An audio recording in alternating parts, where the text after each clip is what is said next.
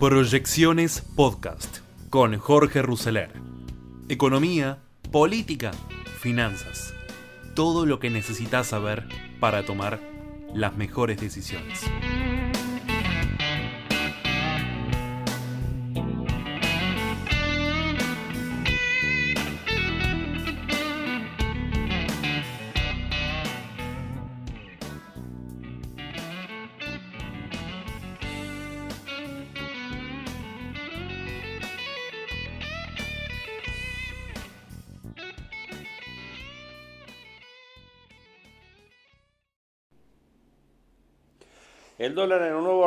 Histórico, la cotización libre sube a 203 pesos, el precio de la divisa sube 3 pesos 50 a 4 días de las elecciones y alcanza una marca nueva con mayor demanda por cobertura, brecha 102,7%. A días de las cruciales legislativas, el dólar libre abrió hoy con 203 para la venta con una suba de 3 pesos 50 en el día superando la marca psicológica de los 200 pesos del martes que también había sorteado de manera intradiaria el jueves pasado. En el mercado mayorista, plaza donde interviene el central, con operadores de regulación de liquidez, el billete es pactado en 100 con 14 con una ganancia mínima de 3 centavos. Brecha que quiebra el techo de 100% ahora en 102,7, el margen más amplio en casi un año desde el 19 de noviembre del 2020. Este martes Guzmán afirmó que el gobierno va a mantener su política de no devaluar en forma abrupta el tipo de cambio oficial. Ante un grupo de empresarios en Comodoro Rivadavia, Guzmán afirmó que pese a la venta de las últimas semanas, el Banco Central no ha perdido reservas, de hecho las ha acumulado. En ese sentido, Rodrigo Álvarez, economista, afirmó que el gobierno lo que dice es yo no voy a generar saltos abruptos en el tipo de cambio esto va a ser suave. Cuando vamos a las experiencias, la suavidad siempre es relativa a la velocidad de la inflación. Si el gobierno quiere recuperar algo del terreno perdido, tendría que devaluar por encima del ritmo de evaluación de la inflación varios meses. Vamos a la historia y esto nunca pasó. Ningún gobierno pudo evaluar más del 4% por más de dos meses consecutivos. El Banco Central continúa en noviembre con su diaria intervención de liquidez en el mercado mayorista. En el mes anota un saldo negativo de 142 millones de dólares. Las reservas crecieron este martes 83 millones a 42.879 millones, ya que el central registró un ingreso de 296 millones correspondientes a desembolsos del BID y otros del Banco Internacional de Reconstrucción y Fomento. Tras el efímero respiro de la última normativa bancaria, el central reanuda a diario el desafío de administrar las intervenciones, toda vez que el saldo es activamente monitoreado por los operadores. Incluso también vienen generando creciente preocupación los esfuerzos en los dólares financieros e incluso algunas referencias más libres en busca de controlar la dinámica en las últimas ruedas antes de las elecciones, aun cuando luego esta estrategia se espera deberá reevaluarse toda vez que ya no resultaría sustentable la presión sobre las reservas netas. La brecha cercana al 100% es la más amplia desde el 19 de noviembre pasado. Para Javier Timerman, socio de AdCap y cofundador de Banza, después de las elecciones, creo que va a primar más la racionalidad que el discurso antifondo ya que no va a tener sentido y va a haber negociaciones más rápidas. Cuando uno no tiene financiamiento y tiene que afrontar pagos, tiene que acordar con su acreedor, no queda mucho margen para seguir discutiendo. En Argentina estamos en una situación de bastante estrés económico y ante esta situación la alternativa de radicalización simplemente no existe. No hay ni flujo ni stock, indicó Timerman. Timerman, ustedes saben, Javier Timerman, uno de los socios fundadores de AdCap Internacional. Eh, llega a las elecciones del domingo con dos temas que son los principales temas de preocupación de la opinión pública eh, que no pudo revertir. Uno, por supuesto, que tiene que ver con el tema de la inflación. La inflación anualizada a octubre va a ser del 50%. Y hay algo interesante, porque durante toda la campaña se discutió que el plan platita, a raíz de que eh, Daniel Goyán, candidato del Frente de Todos en la provincia de Buenos Aires, uno de los candidatos a diputados, exministro de Salud de Kisilov, dijo, una señora me dijo, con platita en el bolsillo esto hubiese sido distinto. Y a partir de ahí empezó toda la acusación de la oposición de que el gobierno empezó a emitir irresponsablemente dinero para financiar el plan platita y revertir la, la derrota de las PASO en las elecciones generales del domingo. La verdad es que si uno ve qué pasó desde las PASO hasta ahora, no hubo tal plan platita. En realidad lo que pasó fue una emisión que significó el cero, la expansión del gasto significó el 0,5% del PBI, mucho menos de lo que había pedido Cristina Fernández de Kirchner en aquella carta que le manda a eh, Alberto Fernández después de la derrota en Las Paso en parte justamente porque una de las preocupaciones de Guzmán es que en este contexto inflacionario las posibilidades son como muy finitas y hay que tener mucho cuidado, ya estás en una inflación del 50%. Entonces al final no hubo ni un, nuevo IFE, el ingreso familiar de emergencia, se suponía que iba a haber una nueva cuota. Muchos de los planes terminaron reducidos finalmente a inyectar un poco más de dinero, pero de manera bastante más prudente, por lo menos lo que pide un sector importante del kirchnerismo. ¿Por qué? Porque hay un problema muy serio con la inflación. ¿Y qué hizo la inflación? Se comió gran parte de la reapertura de las paritarias, con lo cual no va a haber recuperación del poder adquisitivo. Cristina Fernández Kirchner había dicho cuando arrancó este año, dijo, este año tiene que ser el año que los salarios le ganen a la inflación y eso no va a pasar. Tuviste una leve recuperación del consumo, pero vía inflación también ya estás en una situación en la cual los salarios están, en el mejor de los casos, en empatándole a la inflación. Eh, no vas a tener tampoco repunte de jubilaciones que van a perder por cuarto año consecutivo también contra la inflación. Y en este contexto, después de cuatro años además, en esta situación la gente va a ir a votar con otra preocupación que se revivó ahora en el conurbano, donde es muy delicado el asunto de la inseguridad que tuvo que ver con el crimen del kiosquero de Ramos Mejía, que vuelve a poner además en escena las internas del gobierno, los desatinos de los cruces con un Sergio Berni que es salió a justificar la represión sobre los que habían ido a protestar contra frente a la comisaría 2, diciendo que había peligro de incendio en la comisaría, cosa que no se verifica para nada. Eh, Aníbal Fernández diciendo que en todo el mundo pasan estas cosas, como minimizando, o por lo menos no es, eh, no sí, todo el mundo hay crímenes, sí, efectivamente, pero no tiene ningún sentido decir eso. O sea, ¿qué problema tenés hoy y cómo lo podés prevenir? Y empiezan también las posturas punitivistas de que hay que subir la edad de imputabilidad, que hay que subir las penas, todas que tampoco han dado ningún resultado en términos de, hablábamos hace un ratito con Leandro Alperín, que es un especialista en estos temas, nos contaba que la población carcelaria en la Argentina en los últimos 10 años se duplicó. Y lo que tenés es un problema de reincidencia tremendo en las cárceles. De hecho, el acusado del crimen del kiosquero había salido en libertad en agosto del año pasado después de haber cumplido una condena de casi seis años por robo a mano armada. Y como suelen ser estos casos, salen, reinciden y reinciden con un homicidio, que es la muerte del kiosquero. El problema de las cárceles es un problema que ningún político, pues pareciera que estás hablando, porque instalado también por una parte de la oposición, eh, de los derechos humanos de los delincuentes. Bueno, en todo caso sí, tenés un problema muy serio, pues como Estado estás obligado a que las cárceles no sean eh, universidades del delito como son hoy, pero además porque tenés el problema a la vuelta a la esquina, porque eh, decís, bueno, perfecto, subís los índices de encarcelamiento, pero si cuando salen, salen peor de lo que entraron, volvés a tener problema y lo tenés mucho peor. Con lo cual, si no se dedican a, tener realmente una política seria y responsable respecto a las cárceles, después puede discutir el accionar de la policía en la prevención, las cámaras en la matanza, sobre todo que el problema de la educación, es un problema muy serio, sobre todo por los niveles de inequidad. La mayoría de los que entran a las cárceles son jóvenes que, nos contaba recién Leandro Alperín, el 65% tienen la primaria incompleta. Entonces tenés un muy serio que por lo general siempre los políticos reaccionan de manera demagoga, sobre todo frente a casos como estos, cuando aparecen mucho más en la cercanía de una elección, buscando sacar pequeñas ventajas que finalmente no te arreglan el problema. Por más que tengas el doble de personas en las cárceles hoy de las que tenías hace 10 años, no tenés una mejor situación respecto de la inseguridad.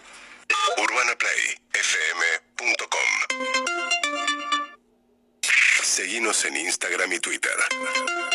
Arroba Urbana Play FM. 8 y 38 de la mañana, hablamos el otro día con Leandro Santoro, estamos hablando con algunos de los candidatos, ya quedan nada, eh, pocas horas de esta campaña electoral, vamos a charlar ahora con Martín Tetaz, candidato a diputado por la Ciudad de Buenos Aires, segundo de la lista que encabeza María Eugenia Vidal. ¿Cómo andas Martín? Buen día. Hola María, buen día, ¿cómo te va? Muy bien, muy bien. Bueno, a ver, eh, algunos de los temas de la campaña electoral, ¿no? Que surgieron eh, en las últimas horas con el tema de la matanza, todo el debate con el tema de la inseguridad. ¿Tu postura es a favor o en contra de bajar la edad de imputabilidad? Mi postura es a favor de que se cumplan las leyes para empezar, de que los precios estén donde tienen que estar para seguir, de que el Estado se haga presente finalmente, digamos, esto es la crónica de un Estado fracasado, de un Estado que liberó presos y, que da además un mensaje a sus fuerzas policiales de absoluto desprecio por lo que hacen. Entonces me parece que la, gran diferencia es entre eh, una fuerza policial que está empoderada, con un Estado que la respalda, y una fuerza policial que tiene miedo de actuar, que es lo que pasa en la calle hoy. No, no, no creo que sea un problema que se resuelva simplemente em, eh, poniendo, bajando las edades de imputabilidad. Dicho sea esto de paso, los jóvenes de 16 años son, son imputables. Es cierto que tienen un régimen especial hasta los 18 años, pero después siguen cumpliéndolo, eh, siguen cumpliendo su, su, pena. Entonces no, no, no me parece que sea un problema de la edad. tan simple de resolver como bajar la edad de imputabilidad.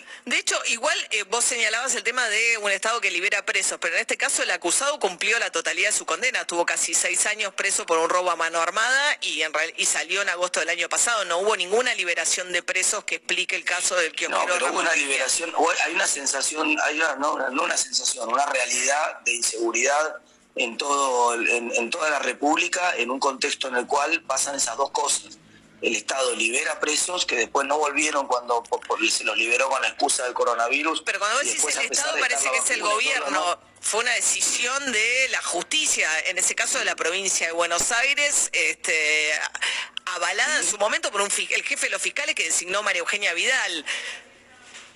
Sí, el, eso yo digo el Estado, que el que toma la decisión de liberar a los, a los presos es el Estado, es el mismo Estado que toma la decisión política de eh, no empoderar a los policías y de decirles a los policías que no que no puede prácticamente no pueden actuar en, los casos en los cuales tienen que actuar. Si vos hablas con policías, que es un ejercicio lindo para hacer, lo que te van a decir, sacá 10 al azar y todos te van a decir que tienen miedo de actuar, que no tienen claro cuál es el poder político que los apoya.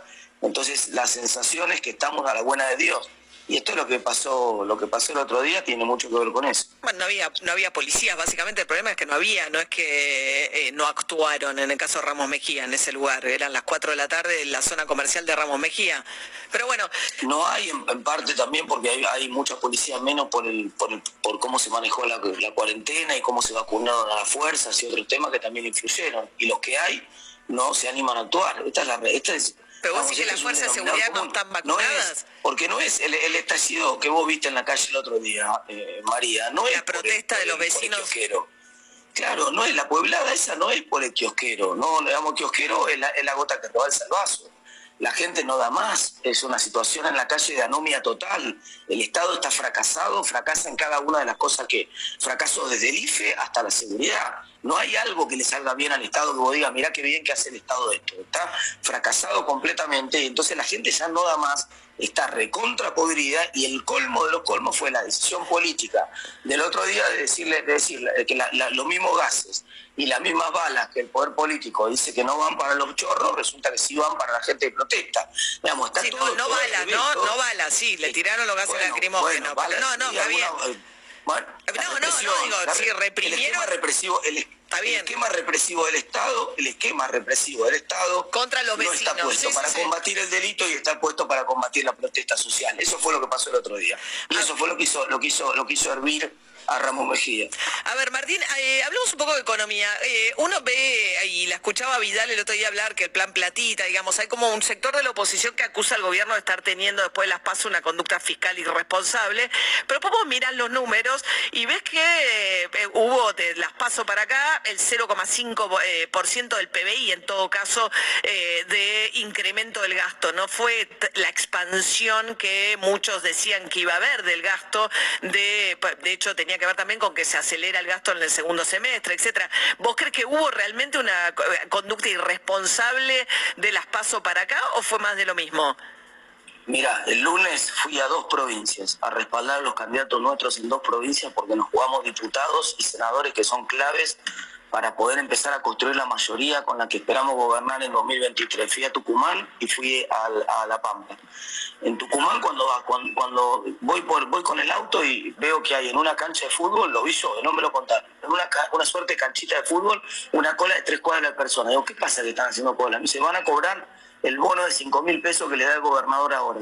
En La Pampa, cuando llego, estaban, eh, había, acababan de anunciar el gobernador que le, le pagaba un bono de 10 mil pesos para que pagaran los servicios todas esas familias que habían tenido algún problema por, la pandemia y por todo lo demás en pagar los servicios. Justo lo no, Hubo también en Quilmes. No, también, y Mayra Mendoza Eso se llama la, bicicleta, las heladeras, los electrodomésticos que regalan.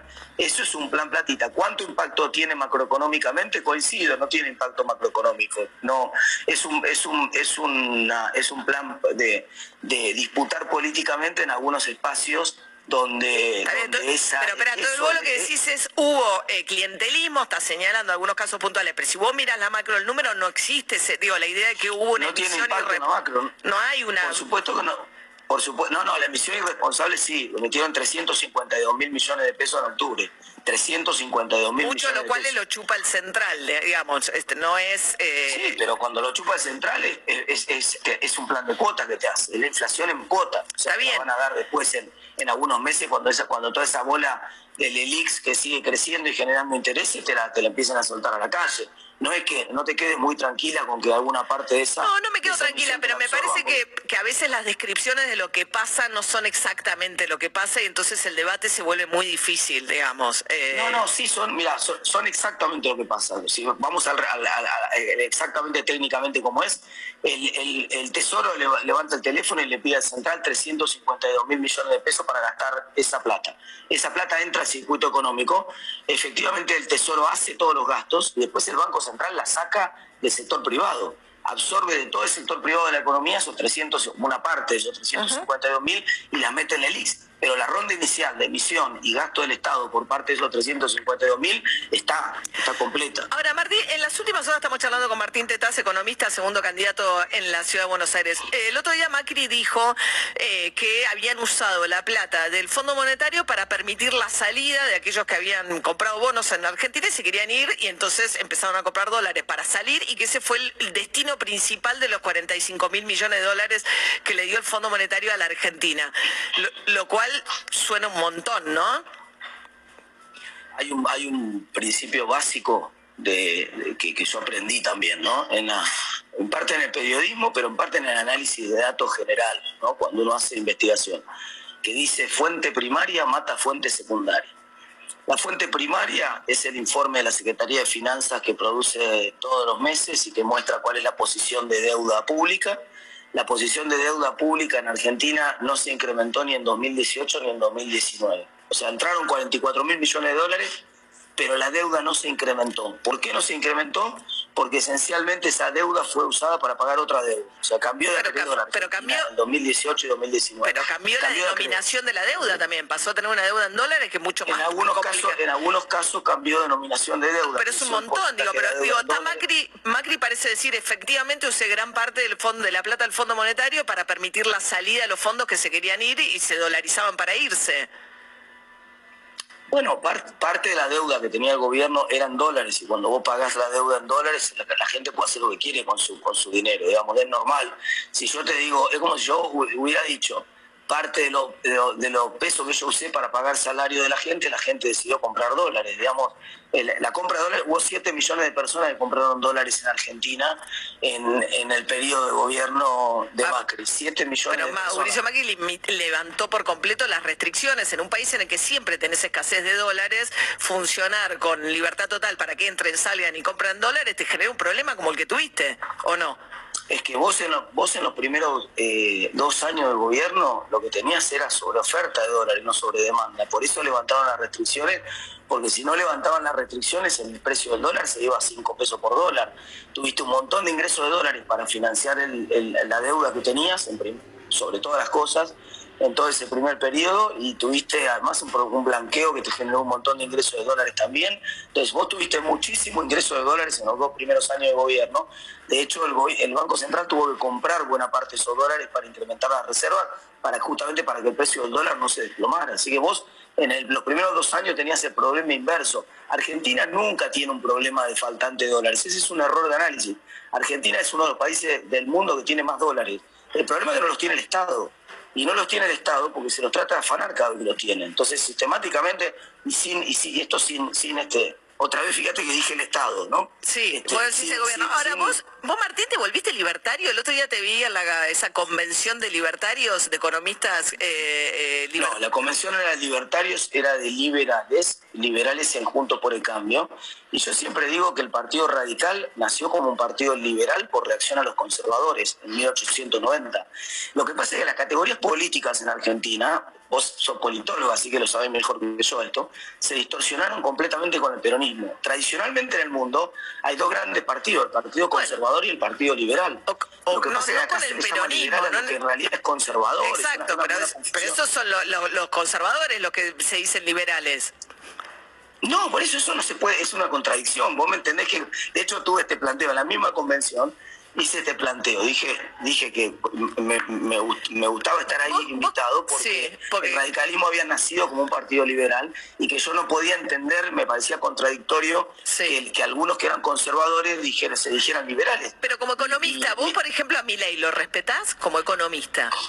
Sí, por supuesto, sí. Sí, sus ideas te parecen eh, respetables. No, no estoy de acuerdo con prácticamente ninguna de sus ideas, pero que yo te, yo, te puedo respetar a vos, María, te puedo respetar a un montón de gente que realmente respeto, no que eso no me hace, no, eso no me hace compartir las ideas políticas. Entiendo lo que decís, pero te voy a decir, pero no coincidís con sus propuestas económicas casi ninguna. No, no coincido con él. Creo que las propuestas de él están mal, teóricamente mal, impracticables desde el punto de vista de la práctica. Son, además, mi ley, fíjate la, la estrategia de mi ley es una, hablando, los escuchaba más temprano, ¿no? Es una, es una, eh, este, eh, eh, una falacia, porque, y él se llama la falacia del hombre de paja, porque él te crea un enemigo contra el que discute y al cual le gana, que es un enemigo que en el mundo está derrotado hace 30 años. Que es el, comunismo. un enemigo que es, claro, comunismo, la, economía de planificación, ustedes son todos colectivistas, usted, todo el que no piensa como él es colectivista, es, este, es comunista, es, se va al otro extremo.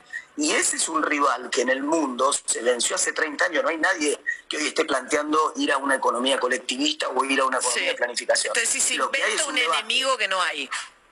Exactamente. Lo que hay es un debate que lo escribió claramente Michel Albert después, de, después de, la, construcción de Fukuyama en la década del 90. Hay un, eh, eh, Michel Albert escribió un libro que se llamaba Capitalismo versus Capitalismo, que planteaba que el debate ahora era entre distintas formas de capitalismo. Y eso es lo que se está debatiendo en, el mundo hoy y en Argentina. Él Ahora Macri se juega confuso porque para ganar. Claro, pero Macri se junta con Milei y dice pensamos muy parecido. No, se, se junta, eh, coquetea. No, que, no, se juntaron.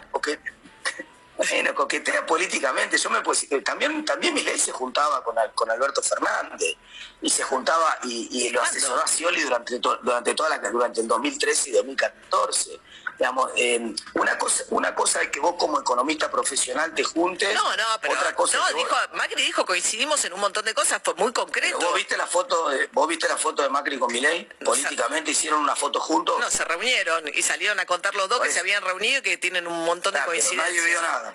pero nadie va. Vos no te pare- Generalmente cuando hay una reunión de donde uno comparte mentira. Y uno quiere dar un apoyo político, no es habitual que la gente cuando termina la reunión haga una foto. Bueno, sería un poco prensa confuso si la candidata de Macri en Ciudad de Buenos Aires uno quiere creer que es María Eugenia Vidal, no se va a sacar una foto con el candidato que le compite a tres días las Bueno, elecciones, pero entonces no hay pero ninguna- deja trascender que se reunió con él y cuenta que además coincide mucho con él.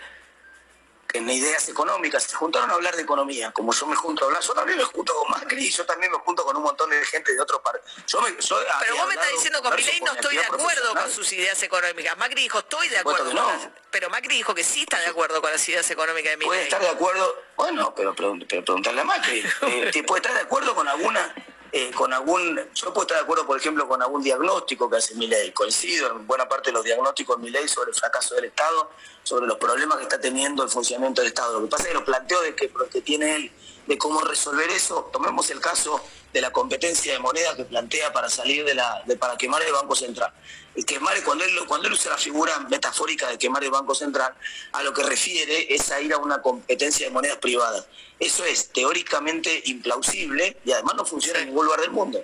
Entonces no es que eh, eh, son tiene una posición miniarquista donde prácticamente no quiere que exista el Estado y yo creo que el Estado tiene que ser eh, eh, tiene que dar oportunidades en materia de educación, en materia de salud. Me gusta más el capitalismo renano que el capitalismo anglosajón. Ese es el debate que hay que hay hoy en el, en el terreno de las ideas. Ahora eh, que alguien de- de- se junte, yo también me- he, he conversado horas y horas con Milei antes de que ahora está un poco enojado porque estamos compitiendo y se lo ha tomado, no sé si personal, lo que ha pasado, pero este no ha querido compartir la mesa de Mirta Legrand conmigo hace poco. Ah, epa. que iba a ir yo. Sí, y se No, bajó, no y quiso. a hacer un debate que, claro, íbamos a hacer un debate que lo habíamos convenido, que tampoco ha querido participar. Bien. En fin, Bueno. eh, pero bueno, supongo que es un tema personal por la, de sensibilidad por la por la situación de coyuntura de las elecciones. Martín Tetas, candidato a diputado, economista. Muchas gracias, Martín. Que tengas buen día.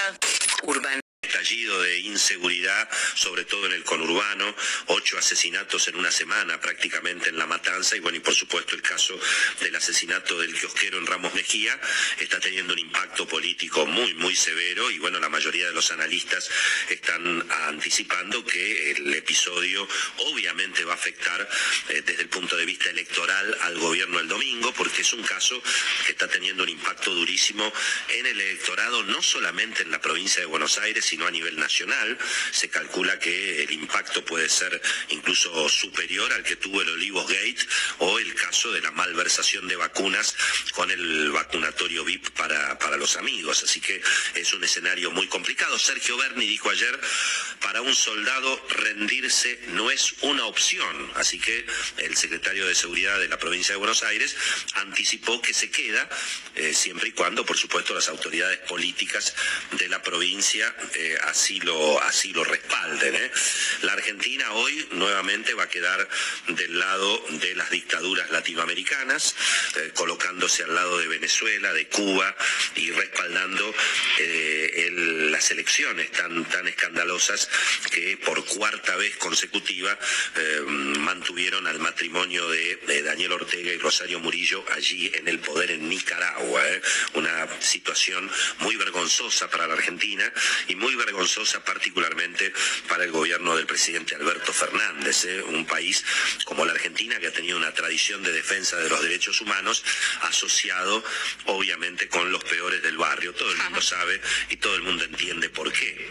Y veremos hasta dónde también esta situación impacta en las urnas, porque la verdad que la mayoría de los argentinos no tenemos nada que ver ni con el modelo cubano, ni con el modelo venezolano, mucho menos obviamente con este tipo de tropelías.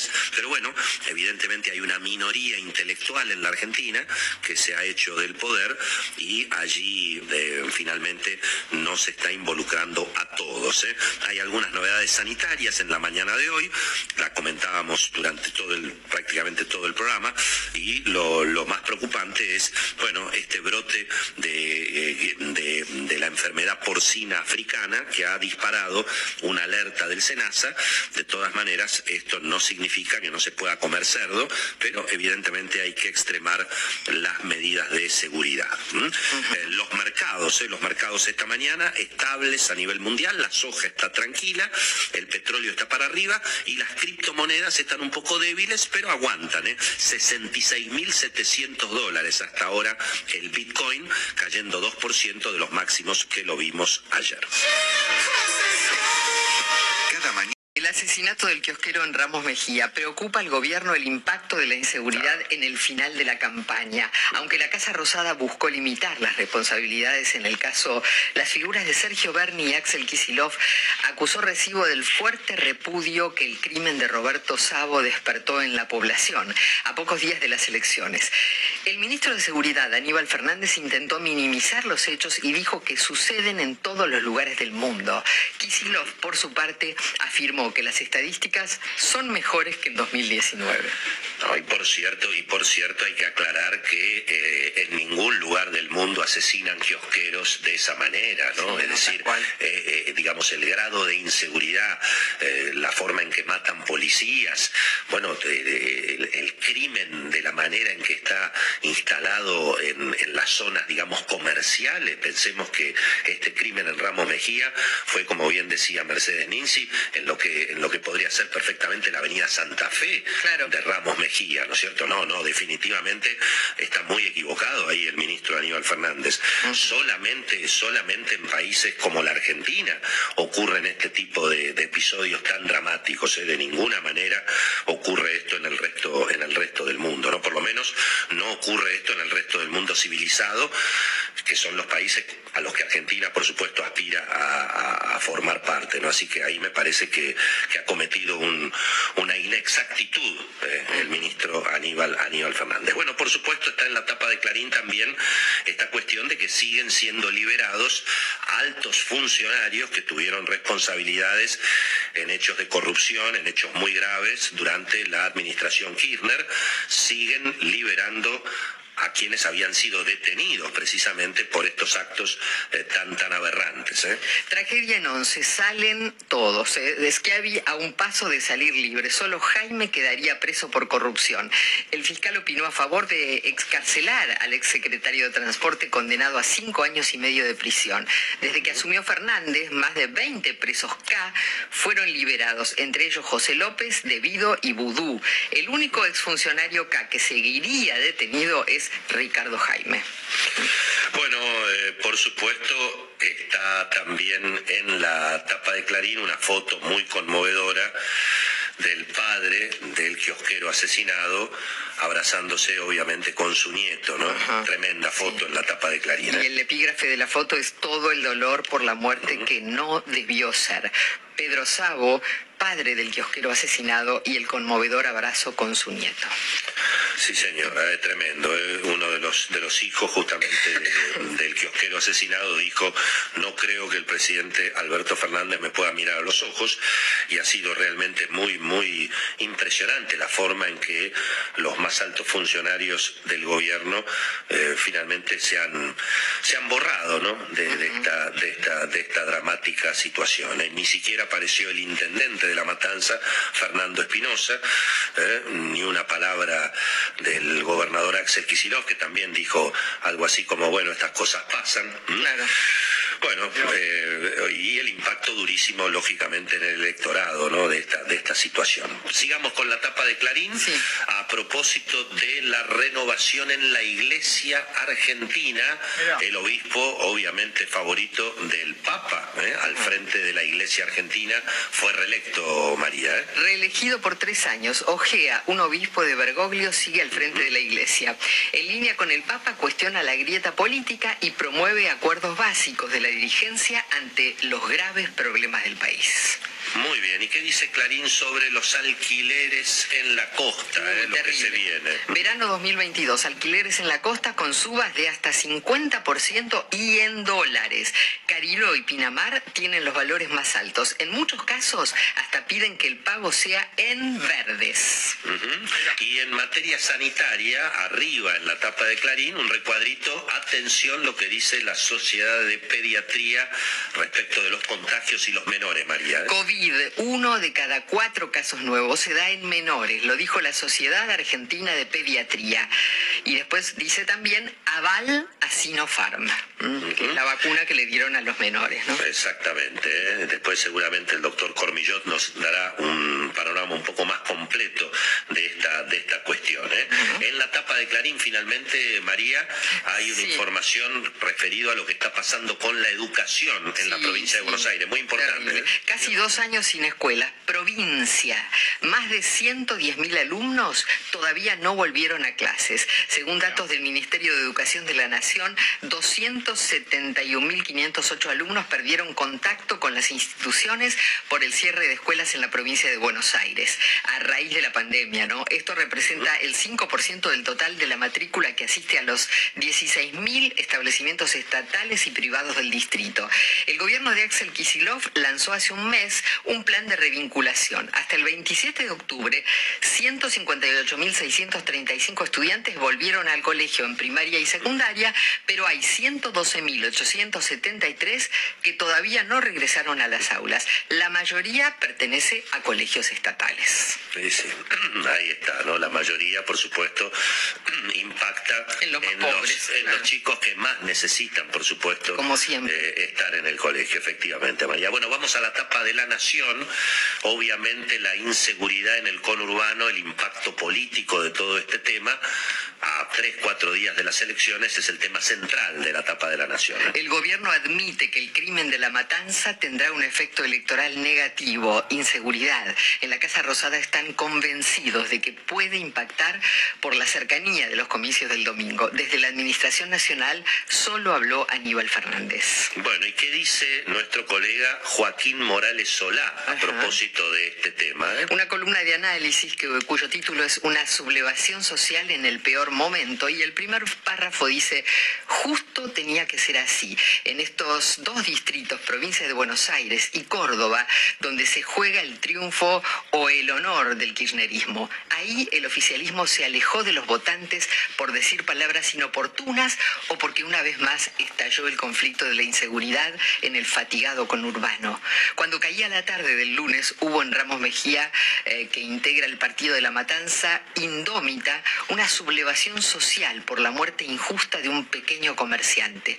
Lo mató un delincuente reincidente y la cómplice tiene apenas 15 años. Faltaban seis días para las elecciones.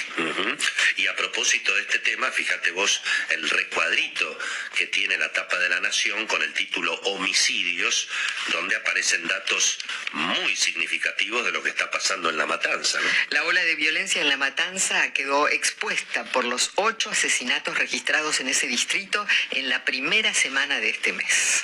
Bueno, allí está, ¿eh? ocho crímenes en una semana, ocho crímenes Sí. en, una, en una semana. ¿Qué dice la Nación abajo a propósito de la posición argentina respecto de la dictadura en Nicaragua, María? Críticas a la Argentina por su posición sobre Ortega. Nicaragua, HRW calificó de disparate su postura tras las elecciones. Bueno, vamos a tratar de charlar esta mañana con nuestro querido eh, Fantini eh, para, bueno, para preguntar a quién estamos respaldando, ¿no? A qué tipo de gobiernos la Argentina está respaldando. Seguimos con la tapa del cronista, que tiene una mirada un poquito más optimista en su título principal, pero que también habla de lo que está pasando con el dólar. ¿eh? ¿Qué dice el cronista, María? La recuperación está atada a la incertidumbre política. La economía del 14N. Hay un leve repunte del consumo, pero con inflación y dólar en alza. En octubre la industria retomó la suba, pero la construcción volvió a frenarse. Claro, en parte la recuperación del consumo tiene que ver con que el que puede se saca los pesos de encima, porque obviamente el que se queda con pesos pierde. Mm, Más vale comprar mercadería, comprar eventualmente eh, productos que uno sabe que va a utilizar en los próximos meses. En ese sentido hay una febril cobertura, no solamente comprando dólares, sino comprando lo que sea. Sí, claro. Está muy claro que acá el que se queda con el billete de mil en la casa, ese tarde o temprano termina perdiendo, ¿no? ¿Qué ¿qué dice, ¿qué dice el cronista sobre el Banco Central y los dólares, María? Y que tuvo que salir a jugar fuerte para que el blue no pase los 200 pesos. Y bueno, y por supuesto también la cuestión política y un título a propósito de la inseguridad y la previa electoral, ¿eh? también lo lleva el cronista ese tema. El crimen de Ramos Mejía sacudió al conurbano. Inseguridad y piquetes complican al gobierno en la previa electoral. El presidente se garantizó el apoyo de la CGT y movimientos sociales. Bueno, muy bien. Eh, la tapa de Crónica celebra, por supuesto, el triunfo de Crónica TV en el Martín Fierro. Les mandamos un abrazo. Y la fiesta de los Martín Fierro vale oro. Después del parate por la pandemia volvió la premiación más importante de la TV por cable. En una noche soñada en el Luna Park, Crónica HD se llevó una de las dos estatuillas doradas y la otra fue para Bios de Nat Geo. Además, en otros cinco galardones, Chiche Helblum, Esteban Trebuch, Servicio Informativo, Tiempo Real y Expertas TV que. Bueno, muy bien. Y por supuesto, Diario Popular lo tiene a Messi en la tapa, María. Rumbo al Mundial, Messi entrenó y lo cuidaron. Lío practicó con sus compañeros y alimenta la ilusión para jugar los dos partidos de esta fecha de eliminatorias. Estaría un rato frente a Uruguay y los 90 minutos ante Brasil.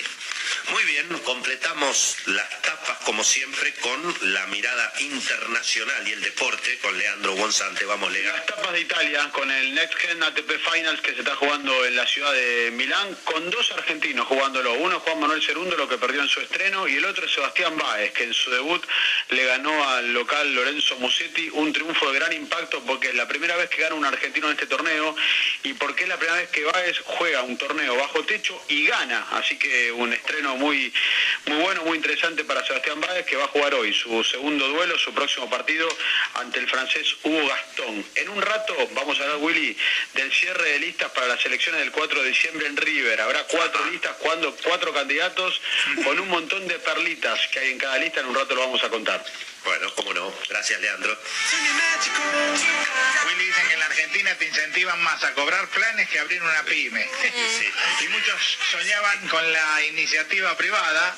Y hoy la Argentina está privada de seguridad, privada de salud, privada de educación y privada de iniciativa. Ayer lo vi, ayer lo vi, a, ayer lo vi a Nicolás Viñaski en la televisión. Qué grande, estaba, Nico. estaba ahí con, con Gustavo Lázari, eh, adentro de un frigorífico, vestido todo de blanco, y, y contaban que para trasladar, para trasladar mercadería, para trasladar corte de carne en un camión en Argentina, hacen falta casi 60, 60 certificados de autorización. Ay, no. Eh, Así que imagínate. Y estaba ahí todo vestido de carnicero. Le mandamos un abrazo a Nico. Saludos. ¿eh? Y lo, intima- intimamos también a Viñaski a que se presente aquí en cada mañana a hacerse cargo de este asunto, obviamente. Sí, Efectivamente. Eh, le prometemos- A él y al papá también. Le prometemos desayuno y almuerzo, media Todo, pensión, pero media todo, pensión. pero escuchame, tenemos noche gratis en Mar del Plata, noche gratis en Cariló, pasaje gratis al Uruguay, Las flores, eh, los sí. desayunos, las flores, eh, eh, la comida gratis en la Cabrera, de todo tenemos. Estaría Para- faltando ropa, un canje de ropa para, en para ver si lo convencemos, en ¿no? cualquier momento. Gracias, gracias María. Gracias.